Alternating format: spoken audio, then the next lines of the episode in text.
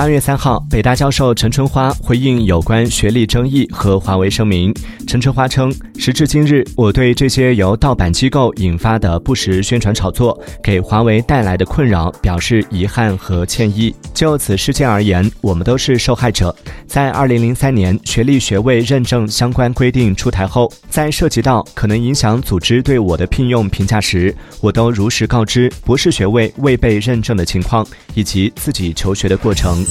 Música